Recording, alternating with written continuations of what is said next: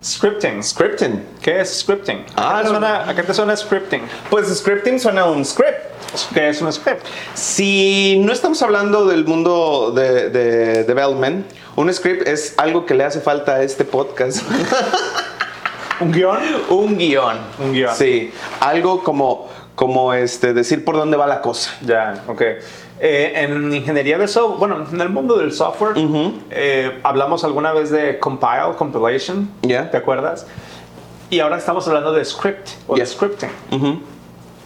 Pongámonos en este, en este contexto. Desarrollar software, lo hablábamos hace unos cuantos episodios, no es, bueno, ahorita todavía se puede considerar como escribir código. Ajá. Pero para que ese código haga algo, ¿sí? Lo tenemos que compilar o lo tenemos que interpretar, Claro. ¿va?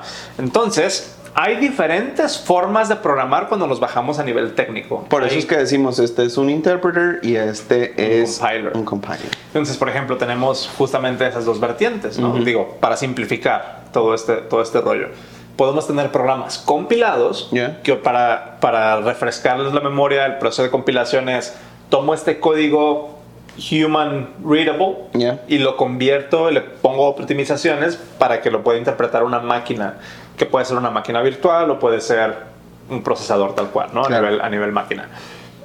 El proceso de scripting es exactamente el mismo proceso, pero en ningún momento, ¿sí? cuando, cuando hacemos un, un programa con scripting, salvo detalles de implementación que ya escuché de banda diciendo, no es cierto, así no", a nivel general, tomamos un programa escrito en Human Readable Ajá.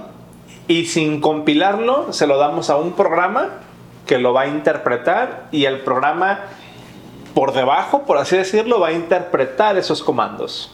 Ese es el script. Ese es un script. Ok. ¿sí? Entonces, vamos a ponernos, digo, si, si nos queremos clavar en cuestiones a lo mejor muy, muy técnicas, por ejemplo, ¿cuál es la diferencia entre programar en C Ujú. y programar en Ruby, por ejemplo? Ya. Cuando tú programas en C, tú escribes tu código, lo compilas y te genera un binario. Sí. Cuando quieres programar en Ruby o en JavaScript, for that effect, tú lo que haces es instalas un environment Ujú. en tu computadora que se podría considerar un interpreter, Ujú. ¿sí? Que es en sí un programa que responde a cierto tipo de comandos, Ya. ¿sabes? Entonces, por ejemplo, Ruby, Ruby como tal, tiene dos...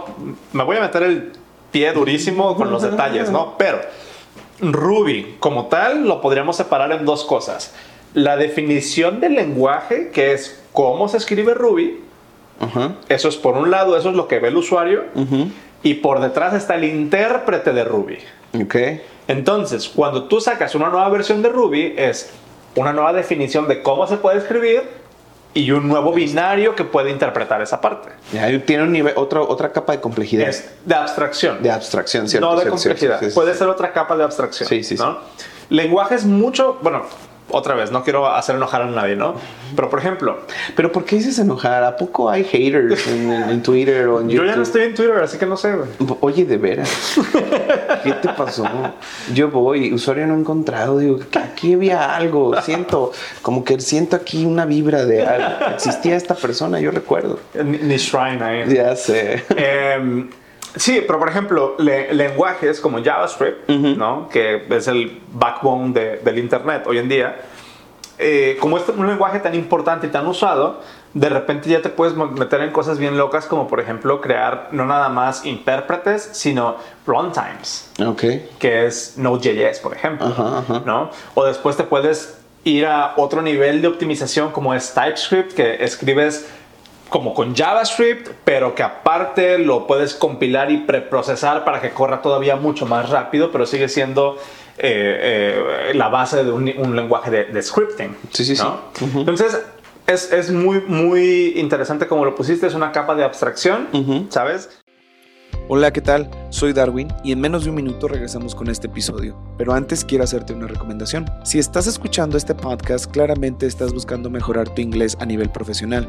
Ya sea para conseguir un mejor puesto dentro de una organización o tal vez tener clientes en el extranjero, o probablemente aplicar para esa vacante que te pide un alto nivel de inglés, o sencillamente porque quieres entender más de cómo hablan los devs alrededor tuyo. Cualquiera que sea el caso, déjame invitarte a que te unas a nuestra comunidad de Inglés para Devs, en donde ciertos de personas como tú ya están haciendo networking y al mismo tiempo están mejorando su inglés todos los días con nuestras rutinas y ejercicios diarios de práctica, así como nuestros círculos de conversación semanales para practicar tu inglés tanto escrito como oral y gozar de feedback mío y de mis teachers en tiempo real. Formar parte de nuestra comunidad es bastante sencillo, solo manda un mensaje directo en Twitter o Instagram en la cuenta arroba darwinglish. Esto es arroba d a r w i n g l i s h y dime literal, quiero ser parte de la comunidad y voilà, listo. Recuerda que todo esto es 100% gratis y lo único que te pido es que nos ayudes a compartir los consejos para mejorar tu inglés en alguna de nuestras redes sociales, ya sea Twitter, Instagram, TikTok o tal vez, y por qué no, LinkedIn. Sin más, te dejo escuchar el resto del episodio. De antemano te doy la bienvenida a nuestra comunidad. El takeaway principal aquí es de que, mm, salvo lo que opinen algunas personas, yo no creo que sea uno necesariamente mejor que el otro. Ya. ¿Sabes? Hay espacios para hacer lenguajes compilados, para utilizar. Volvemos a la abstracción. Todo depende de la abstracción y de la idea de negocio. Exactamente. ¿verdad? Todo depende en la cultura en la que estés en la empresa, si están acostumbrados a hacer esto porque optimiza el negocio, porque optimiza el tiempo o no. O necesidades. Sí. O necesidades. Porque esa misma capa de abstracción que puede involucrar tener un lenguaje de scripting como lo es Ruby o como lo es JavaScript, involucra detalles de implementación importantes como por ejemplo latencia. Ya. Optimización. Si hay, eh, si, si no tienes seguridad de si estás utilizando los recursos a lo, a lo mejor posible. ¿no? Entonces, por ejemplo, eh, un sistema de software que va a correr en un avión, tienes que priorizar la optimización del uso de recursos y la latencia y la responsiveness y o sea que, que haya que haya redundancia de sistemas y bla bla La seguridad, porque estás hablando de vidas humanas. entonces te interesa tener el mayor control posible de los recursos. Claro. Pero si vas a estar trabajando en, un, en una cuestión más a alto nivel, más en cuestión de animaciones, de user-facing applications y demás, pues en realidad El que hazme mi foto como si fuera este, inteligencia artificial. de, de- de Barbo.